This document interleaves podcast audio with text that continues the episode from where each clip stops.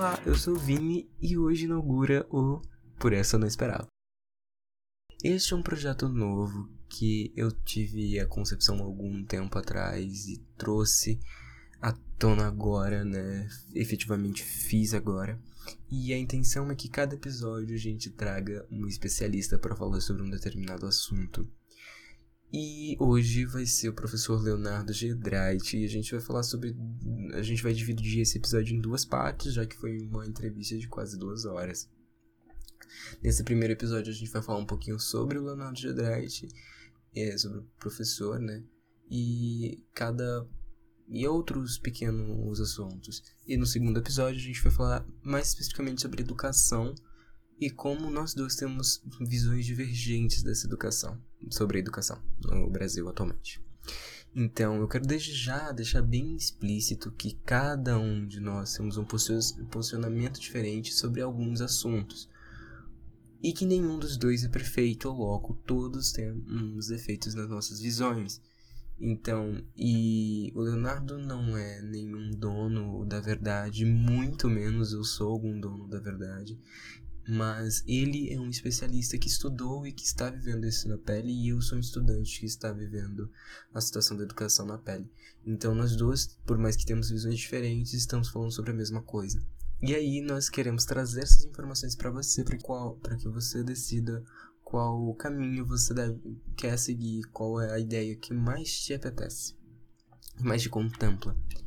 Então, dessa forma eu vou deixar vocês agora com o início, né? Esse primeiro episódio que vai falar um pouco mais sobre o Leonardo de Andrade e outros assuntos pequenos, como é, o, a política de hoje, né? Sobre o Brasil como política e tal, esses movimentos da rua, como o dia 29 e também falar sobre um pouco do governo Bolsonaro e sobre Covid e também um pouco sobre clima, né? Porque o Leonardo, ele tem, ele é bastante dessa área, ele é biólogo, né? Ele tem esse apego muito grande às questões climáticas, então acho que ele é uma pessoa que tem propriedade para falar a respeito. Sobre isso, como eu não estudei clima, eu não tive nada, não, não foi uma discussão, foi só realmente uma entrevista. Na próximo episódio vocês vão ver o circo pega fogo, tá? Muito obrigado por, muito obrigado e até mais. Até o próximo episódio. Só queria avisar aqui que o microfone, que a nossa ligação estava com um pequeno de delay, então talvez às vezes você vê que a gente estava meio que se interrompendo, ficava um silêncio. É por causa disso que a gente estava com um pouco de delay, tá? Mas era só isso mesmo. Bye. Eu tava mutado, meu Deus. Ei, mas como eu tava falando, o seu microfone tá bem tranquilo. O meu tá legal? O meu tá legal? Meu microfone tá legal? Pelo menos aqui tá chegando perfeito. Tá. Vou te dar um cargo de administrador, mas não abuse dos seus, dos seus poderes, hein? Porque você é meu professor. Poderes, grandes responsabilidades. Exatamente. Era mesmo o professor é banido. Peraí, deixa eu fazer o seguinte, rapidão. Deixa eu fechar aqui a cortina, que senão e ligar uma luz aqui, acho que Beleza. melhora. Enquanto isso eu vou arrumando para ficar a sua, é, a sua coisinha senão... aqui. Ah, vamos pegar o, o, o vamos pegar bom, o professor ali. Agora acho que ficou bom. Versão quarentena, né? Mas tá bom. Se preparem que hoje vai vir polêmica. Uhum. Que... Vamos lá. Eu vou te fazer meter o pau nos seus colegas tudo, hein? E... olá, olá. Sabia, aluno é todo traidor, né, cara? Já vem aí querendo causar com a classe. Causar, vou fazer, vou, fazer causar aqui com geral, fazer você falar dos seus colegas tudo, geral. Então tá, então vamos. Você tá me escutando direitinho? Sim, tudo perfeito. Show. Então vamos começar com. Você é presente, vamos saber quem é você, quem é Leonardo Gedraite. Tô pronunciando seu nome certo? Gedraite. Tá. Leonardo Gedraite, quem é Leonardo Gedraite? Prazer, Jeff. Eu, eu sou um professor de ciências e biologia. Eu atuo aqui em Uberlândia nas redes estaduais, já dei aula no municipal, na privada. E atualmente eu estou trabalhando como professor de ciências para o nono ano e para uma série de sexto ano. E eu também faço doutorado na UF em educação. Eu estou com um projeto é, sobre educação, estudar como trabalhar processos educativos em espaços não formais, né, museus, com a questão das mudanças climáticas. E acho que é isso por enquanto. É, seja, uma pessoa, né, bem estudada, estamos aqui perante uma pessoa que entende das coisas. E eu acho que foi perfeito eu te chamar exatamente para esse episódio, pelo assunto que eu quero abordar aqui, que é sobre, né, o EAD e tal. Mas antes disso, vamos, vamos começar lá. com antes disso, vamos começar um pouco sobre você, porque eu quero antes te conhecer, quero que as pessoas conheçam, né, direito. Você já foi meu professor, mas quero, vamos, quem é você? Sua história. Conte um pouquinho da sua trajetória. Eu nasci em São Paulo, capital. Eu cresci lá em São Paulo, na região da Vila Mariana ali. É, ser de cidade total, era garoto de apartamento. Basicamente, só via vaca no desenho do, da caixinha de leite, né? É, e eu, eu cresci garoto de apartamento, né? Eu, eu morava numa região de São Paulo que, assim, eu não tinha é, a rua para brincar igual tem a galera aqui que tem esse costume de sair pra rua no bairro, né? Lá Sim. era o fluxo de carro constante. E eu morava num era uma vila, né? E realmente eram poucas, eh, pessoas da minha idade que moravam ali na minha região. Então acabei tendo uma infância muito baseada em videogame, livro e ficando em casa, né? Você É. aí tinha mais ou menos que idade, mais ou menos? Eu eu vivi até os 18 em São Paulo. Assim? Na região, Você é. desde criança, assim, você já tinha esse sonho de: "Ah, vou me transformar num cientista, vou trabalhar abrindo, eh, sapo"? Lá em casa não, eu eu não tinha noção que eu queria trabalhar com sapo não, eu sabia que eu queria virar cientista, que eu queria fazer pesquisa, assim. Eu gostava muito de genética na época do terceiro colegial, né, eu queria trabalhar com genética. Sim. E mas assim, eu já sabia disso porque na minha família, meu pai e minha mãe, eles eu cresci com eles fazendo doutorado na nas universidades, né, em laboratórios, assim. Então, assim, já era um um pouco da minha da minha rotina, estava na assim. genética, né? É, da experiên da um pouco de vivência, né, isso Isso. ajuda também. E acaba é aquela coisa, a gente acaba gostando, né, a gente vai Aquilo que acostumando. a gente vai acabando sendo influenciado pelo ambiente onde a gente vive, né?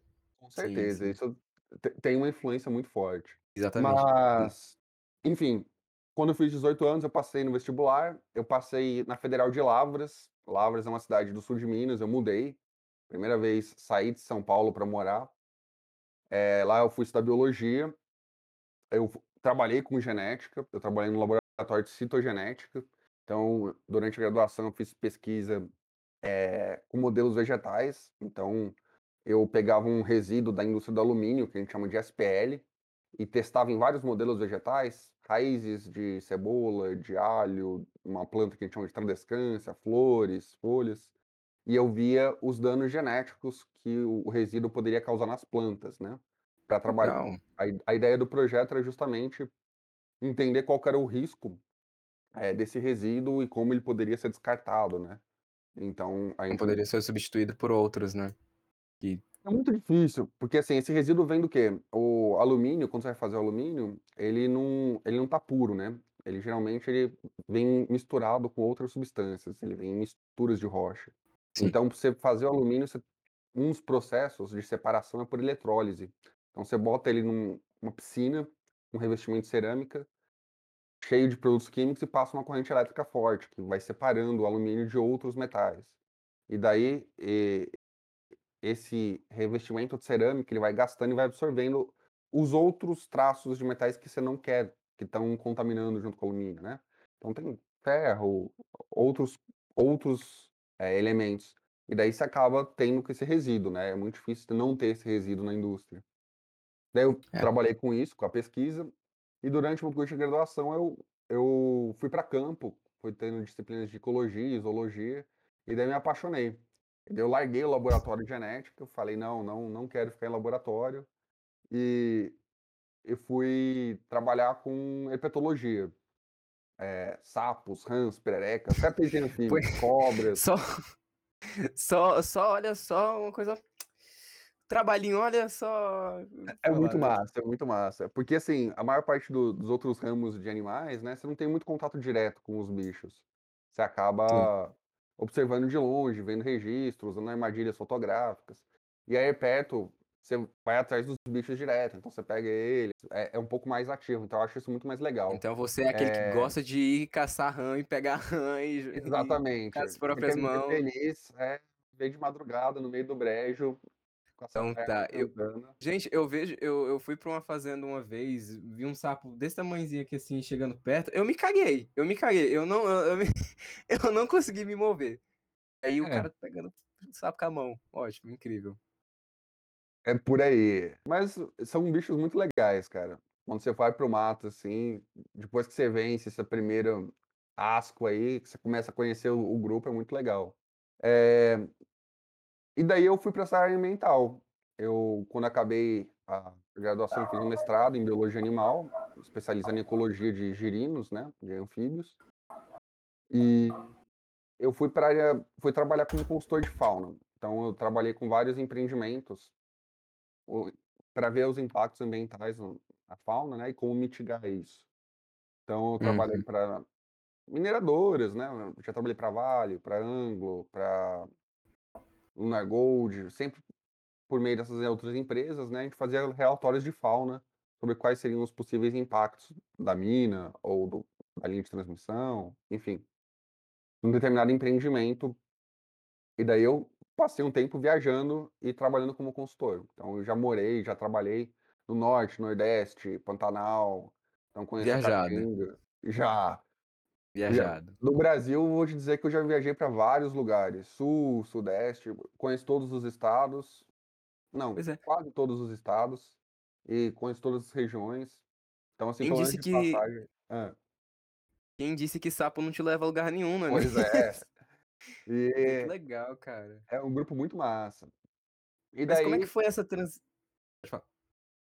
então, e daí, de um certo tempo, eu estava meio cansado de de viajar.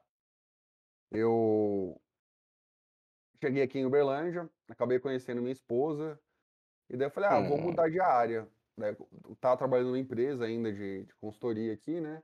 Falei: "Ah, vou mudar de área". Daí eu voltei a estudar, eu vim na UFO, entrei com portaria de diploma, eu fiz a licenciatura, né, e daí eu comecei a trabalhar como professor. Tô eu tô nessa transição, né, às vezes eu pego alguns trabalhos de fauna ainda, mas agora eu já seja- trabalho como professor a maior parte do tempo. Ou seja, Ah, ele só se então. transformou em, em- em meu professor, ele só tá aqui hoje comigo por causa que é tudo por causa de um coração apaixonado, gente. É tudo por causa de um coração Não. apaixonado. Quem Que diria fofo, né? que que os ogros não amam, né. É a gente Que- caça olha sapo, só. mas também ama. Quem, di- quem E diria que, o, que ele teria que aguentar uma sala com quase 40 alunos, tudo por causa de um coração. uma sala tá de boa, né, geralmente são 6, uma 7 sala, assim, né? É. num período e 6, 7 no outro. Mas é bom, Legal, eu eu gosto muito de dar aula. Eu achava que eu não gostava, sabe. Eh, quando eu estava fazendo tanto que quando eu fiz a a minha primeira graduação, eu nem fiz licenciatura, eu fiz só bacharelado, né, que era para não dar Hum. aula. Falei: "Não, dar aula dá muito trabalho". E daí, eh, fui vencendo o preconceito e quando eu eu voltei para estudar e dar aula, acabou é uma coisa que eu gosto muito. Eu gosto de dar aula, então é é uma interação que é diferente, assim. Sim. Outros, por exemplo, trabalha com consultoria, você passa muita raiva também. Eh, eh, você tá dando risada, Né. mas consultoria é você falar para o minerador o que que ele não pode fazer ou do do ponto de vista da legislação ambiental, né, e nem sempre a é o gente, eles a gente querem pode olhar pro Bolsonaro que esse tipo de pessoa não é exatamente a pessoa que gosta de ouvir conselhos, né? É, enfim. Inclusive, graças a ao nosso governo atual, a gente tá num dos piores momentos ah, um dos piores não, a gente tá no pior momento do ponto de vista de conservação ambiental, eh, Exatamente. da nossa história. E olha que a gente tem uma história que é bem ruim do ponto de vista ambiental. É, o Brasil não é Então, exatamente o que se eh, um a gente sempre teve problemas muito grandes com os povos da floresta, com a preservação da nossa biodiversidade, né. Sim, sim. E, assim, infelizmente, é é uma visão muito ignorante, né, porque a a floresta, ela é fonte de um grande número de riquezas, assim. Então Exatamente. E não só isso, porque a gente tá falando aqui só não da preservação da da floresta em si, né, a gente tá falando da preservação da natureza. E natureza, a gente, a gente como ser humano, a gente é parte dela. Né? A gente somos uma espécie da natureza, estamos na natureza. Por mais que é uma natureza modificada por nós, ainda estamos na natureza. E é muito engraçado que, por exemplo, assim, é, a gente, quando a gente faz uma parte do curso, por exemplo, de biologia, você começa a ver os recursos naturais, né? E você tem várias lógicas aí dentro. E mesmo numa lógica, por exemplo, totalmente capitalista, do tipo, ah, esse pasto eu vou transformar numa fazenda e vai dar dinheiro para mim. Mesmo assim, você manter a floresta em pé dá muito mais dinheiro em determinadas circunstâncias, né? E aqui no Brasil é essencial. A gente Sim. a gente mora numa região que, se não fosse a floresta amazônica, seria um deserto, né? Pois é, inclusive, vamos só continuar aqui as perguntas. Eu ia, já ia pular para esse tópico, mas vamos com calma, vamos com calma. Muito calma, calma, coração. É, tá, mas antes de, eu te começar a fazer umas, umas perguntas nesse ponto aí da natureza, né, que é um que eu vejo que é uma área que você desenvolve bastante, aliás, foi é a sua área de estudo, né? Vamos falar um pouco mais quais são as suas principais bandeiras assim, né, além da preservação da natureza, das espécies, enfim. Qual é as principais bandeiras que você gosta de levantar quanto militante? É porque militante é essa. É muito engraçado, né? Quando você me fez essa pergunta, é, eu fiquei pensando, assim, muito. Porque eu não me via como militante. O meu processo de militância, assim, ele foi construído muito com uma experiência profissional, com uma experiência de, de viajar, assim, né? Eu, em São Paulo, a gente tem uma ótica neoliberal muito forte, né? Aquela É. workaholic, o trabalho é muito importante e, e tem essa, essa visão, assim, né? De que é, progresso, enfim. E quando eu fui saindo dessa lógica, assim, porque quando a gente mora na cidade, a gente acaba perdendo um pouco o contexto de algumas coisas que, como o mundo é, e das relações que a gente tem com, com o mundo, quando a gente, e a gente não percebe, né? Quando a gente mora na cidade, a gente não, não, não leva muito em conta, por exemplo, a água que chega na nossa torneira, é, o, o alimento, como ele chega pra gente. A gente dá essas coisas meio como garantidas e quando você começa a sair e ver outras realidades, isso começa, você começa a ver os problemas que tem nessa estrutura, né? Então eu comecei, eu comecei a me inteirar mais nisso, assim, com quando eu fui tendo uma experiência de campo, assim. Então eu comecei a ver mais problemas sociais. Quando você sai desse eixo, a gente no Sudeste aqui, a gente tem uma visão, apesar de toda a desigualdade que tem aqui em Uberlândia mesmo, você saindo aqui da parte central e indo para Shopping Park, indo para Pequis, né? Jardim Célia. Jardim Célia. Você tem eh, situações de desigualdade social bem nítidas, né? E problemas sociais. Mas quando a gente sai do Sudeste, ainda assim eles são pequenos quando a gente compara com o Brasil como um todo, assim. Quando você começa a conhecer outras realidades, né? O interior do sertão da Caatinga, eh, as realidades dos povos tradicionais nas florestas mesmo, quando você vai para a Amazônia e você começa a conhecer a galera que mora lá, ribeirinhos, os índios, e e a a relação que existe, né, outros modos de de existência mesmo. Então assim, eu fui construindo minha bandeira principal é o ambientalismo, né, eu acho que eu gosto muito de divulgar algum alguns trabalhos e algumas correntes que eu acho essenciais hoje, como o o movimento da greve climática do secundarista, né, do dos estudantes que a a Greta criou encabeçou e está crescendo aí, o Fridays for Future. Essa é uma bandeira que eu prezo muito. Uhum. E outra bandeira que eu prezo muito também, se eu falar assim, que eu acho que é essencial a gente discutir e e conversar de uma maneira séria, é a regularização fundiária. Então acho que o o MST, ele tem propostas muito importantes, né, e e que aqui no Brasil elas são tratadas como se fosse, eh, um bando de saqueador de terra e Pois é, assim, né? quando a gente eu acho engraçado que é no Brasil a gente não tem costume de de estudar as coisas antes de falar e de olhar para outros lugares, Exatamente. né. Então, quando a gente olha, por exemplo, países que hoje são modelos aí do pessoal compara, por exemplo, Estados Unidos, eh, Inglaterra, enfim, a maior parte da Europa, todos eles, em algum momento da sua história, eles fizeram a regularização fundiária, né. Então Uhum. eles pegaram e distribuíram terras, eles usaram as terras para o interesse da União, né.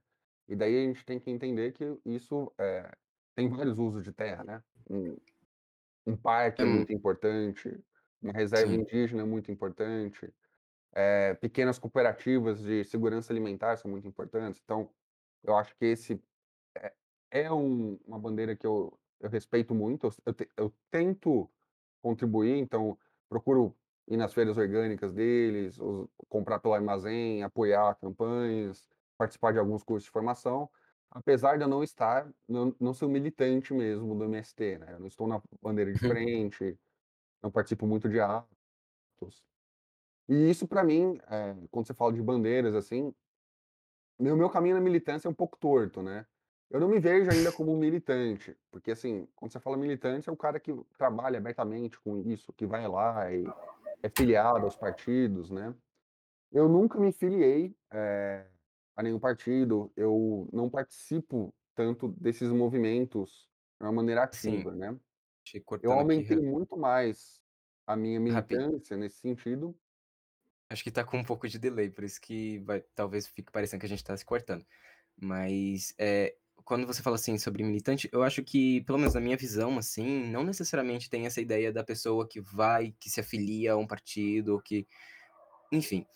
É importante, muitas das vezes, sim, dependendo da bandeira que você defende, você se afiliar a um partido pra poder conseguir lutar com um conjunto. Mas eu acho que não necessariamente isso é necess é algo essencial, né, só de você estar falando sobre isso, só de você chegar dentro de uma sala de aula e abrir a mente, né, daquelas cabecinhas, eh, tentar mostrar pra aquelas cabecinhas que tem algo além, sabe. Tem al vamos vamos questionar, vamos vamos ver um pouquinho sobre isso aqui, a Amazônia tá queimando galera, vamos virar um deserto.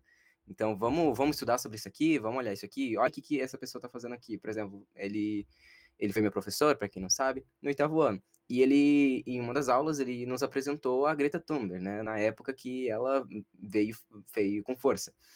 E, tipo, ele fez uma aula onde ele mostrou exatamente o que é tudo era tudo estava tudo mastigadinho, sabe.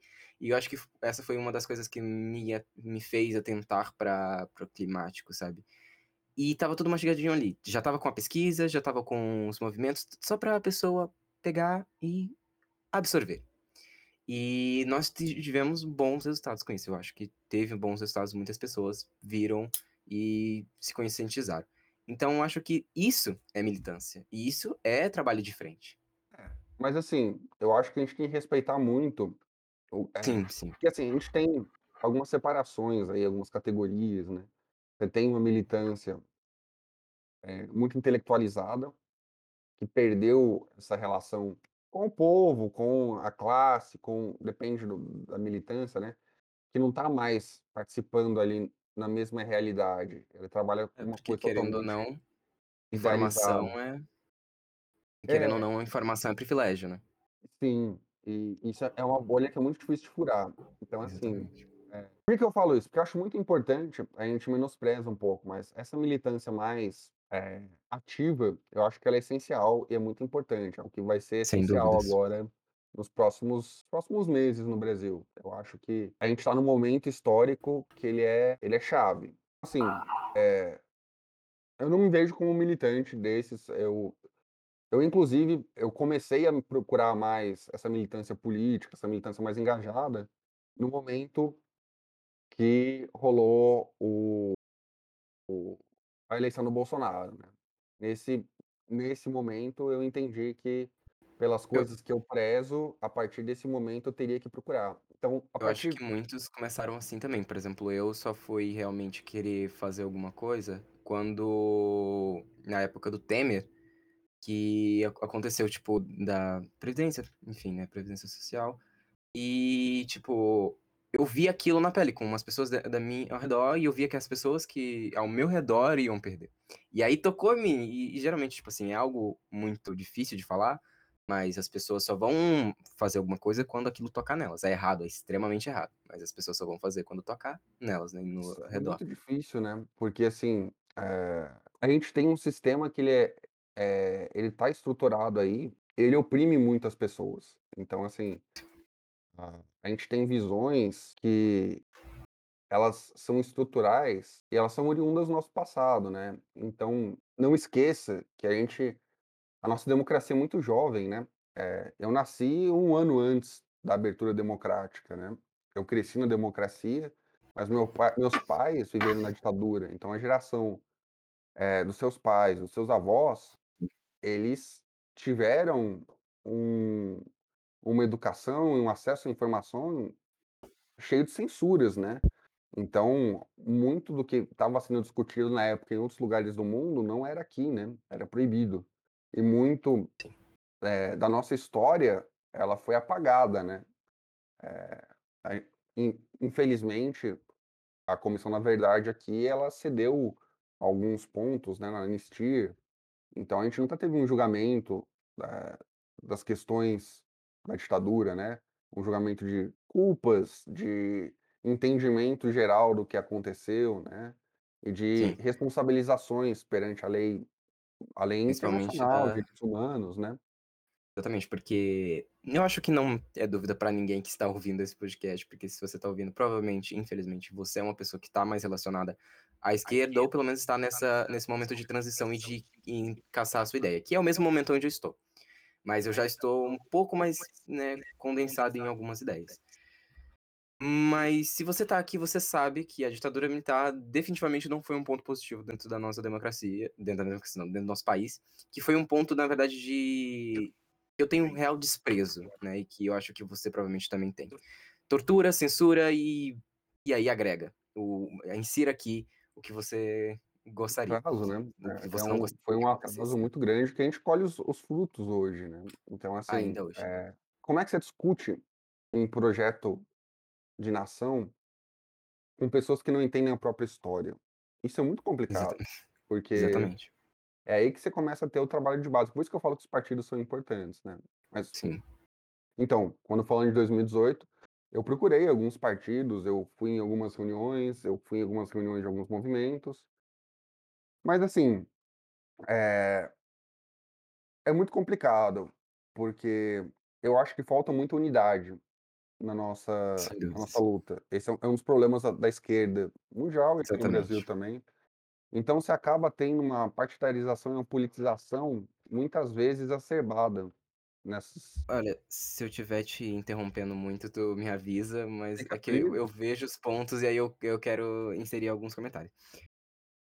E foi uma das coisas que inclusive eu comentei com a Anitta, que a gen foi uma das primeiras coisas que a gente conversou sobre, que a gente trocou umas ideias sobre. E foi sobre exatamente a esquerda ser um fragmentada. E a gente eu, assim, pensando, cheguei à conclusão junto com ela de que isso se dá porque a gente pensa demais. A esquerda esse ponto positivo de pensar e de a de pegar conteúdo e de e e quando você pensa, e pensa, e pensa, e pensa, isso vai criando ramificações. Isso é incrível, gente, pensar, pense e construa o seu conhecimento e cada um construa o seu. Só que isso acontece quando isso acontece, você tem uma ramificação, porque um vai entender a partir do seu ponto de vista isso aqui. Isso aqui e e vai criando várias ramificações, entendeu. Então vai tendo diferentes pontos de vista sobre a mesma coisa, de várias coisas diferentes, porque a gente pensa. Isso é incrível, porque assim a gente consegue chegar de forma diferente no mesmo problema, a gente consegue estar mais perto de achar uma solução, porque se você pensa num ponto só, é mais complicado você achar uma uma solução pra aquilo. Então, uma uma a mais aberto, assim, você consegue. Só que isso causa um problema de fragmentação, porque alguns vão pensar de uma forma, de agir de uma forma, como tá acontecendo agora, uma parte da esquerda tá achando que é bom causar uma sangria no governo, né, até 2022, e outra parte da esquerda tá pensando que é bom acabar com agora, tipo, impeachment. E eu sou dessa parte, né, impeachment agora, vamos derrubar esse cara agora, porque a gente não tem mais tempo. Então, é isso, então, acontece, pode continuar. Verdade. E, eh, eu acho que assim, eh, é um problema que nunca vai ter ser resolvido, tá. Eu acho que isso Sim. é uma coisa inerente ao diálogo democrático, né. Se você for resolver uma coisa por diálogo, ela é sempre mais difícil de resolver, eh, apesar da resolução ser melhor, é mais duradoura e e muitas vezes mais eficiente a longo prazo pra todo mundo, é muito mais difícil de resolver do que uma decisão autoritária, né, que Sim, simplesmente sem dúvidas. manda e e vai, né. Então, vou dar um exemplo aqui, a gente viu a resposta da China ao coronavírus é uma resposta que só pôde ser feita num regime totalmente autoritário, né. Um regime que eu eu discordo de muitas coisas do regime, de cerceamento de liberdade, de câmeras em todos os lugares, e foi o que permitiu dar uma resposta rápida. Em outros países que têm um processo democrático, às vezes a resolução é muito mais lenta e muito mais demorada. Ao mesmo tempo, eh, é uma coisa essencial. Eu acho que aqui no Sim. Brasil a gente precisa aprender a fazer isso, a gente pre precisa aprender principalmente construir argumentos e ouvir, porque isso é muito difícil aqui.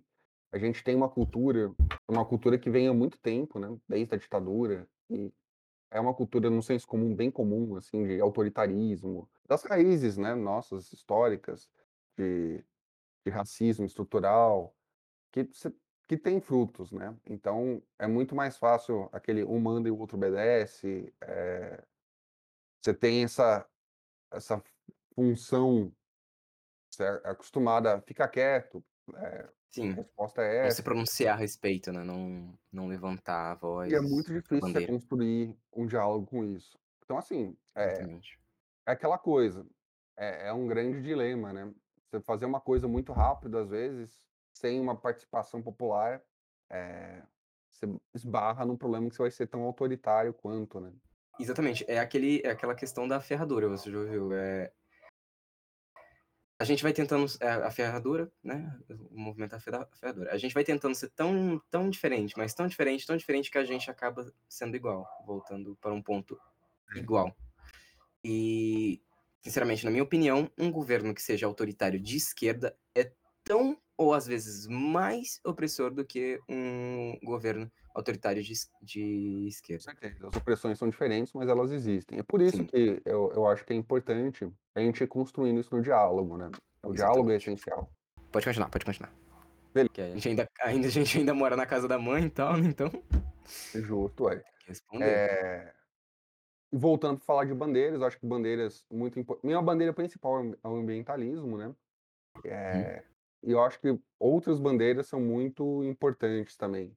Feminismo é essencial, a luta pelos direitos humanos, pelos direitos LGBTQIA+, é Olha, ele essencial deco também. ele deco ele decorou a a sigla.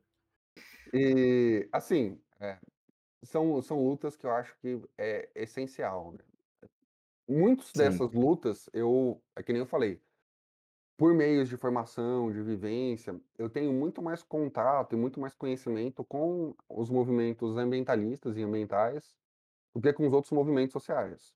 Eh, eu eu gosto de pensar uma visão mais progressista. Busque esse diálogo, essa unicidade na diferença. Então, assim, conseguir construir um diálogo entre os diferentes e construir uma realidade comum, né. Então eu acho essencial esses essas lutas por direitos de todos. Sim, Eh sem dúvidas. e daí, Sim, assim, sim. como militar nisso, né, é militar no dia a dia, é aprender a se desconstruir em alguns pontos, entender quais são os seus preconceitos, eh, estruturais, históricos que você carrega, tentar mudar isso. Exatamente. Eh, então, eh, eu acho que essa pergunta foi muito bem respondida, sinceramente eu estava até com um pouco de medo de ter poucas perguntas, mas você rende bem, gosto disso, ah, gosto disso mesmo, rende bem. E então vamos para a próxima pergunta. Vamos lá. Quem na verdade você já me respondeu a próxima pergunta, que eu ia perguntar quem é você como pessoa política, quem é o Leonardo como pessoa política, né, mas já tá bem bem respondido. Eu acho que, assim, minha atuação política maior agora, eh, eu atuo com algumas ONGs aqui na região, eu tento ajudar fazendo laudos técnicos, eh, voluntários, né, eh, fazendo movimentos, ajudando em em processos. E Sim. o meu movimento político maior agora é junto aos sindicatos, né, eh, principalmente os professores.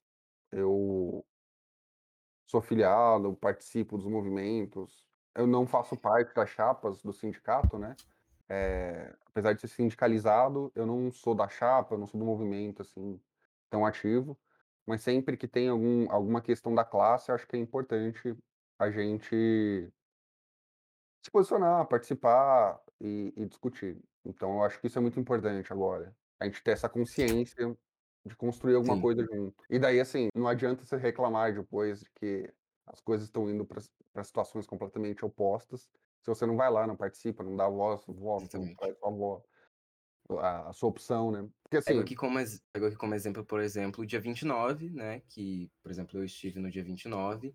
Foi uma grande manifestação, por mais que foi ignorado pela mídia, né? Pela grande mídia. Mas foi uma manifestação que demonstrou o que tem vontade.